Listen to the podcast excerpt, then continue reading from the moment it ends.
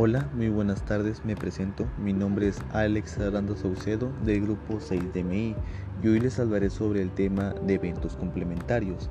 En esto les abarcaré eh, sobre qué son, para qué se utilizan y unos ejemplos acerca de ello. Primero, avanzaremos sobre qué son los eventos complementarios.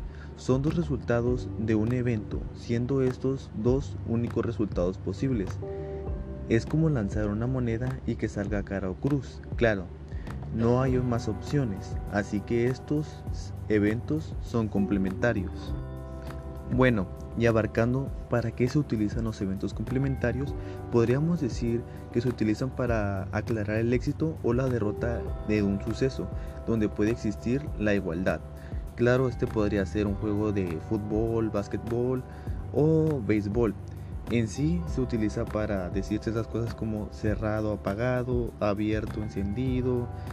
Solamente abarcaría eso. En sí para eso se utilizaría los eventos complementarios.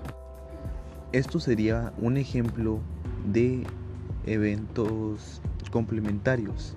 Sería lanzar un dado y obtener uno o algo diferente a uno. Son eventos complementarios.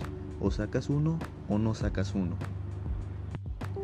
Otro ejemplo sería como lanzar una moneda y que salga cara o cruz. Claro, no hay más opciones, así que estos son eventos complementarios.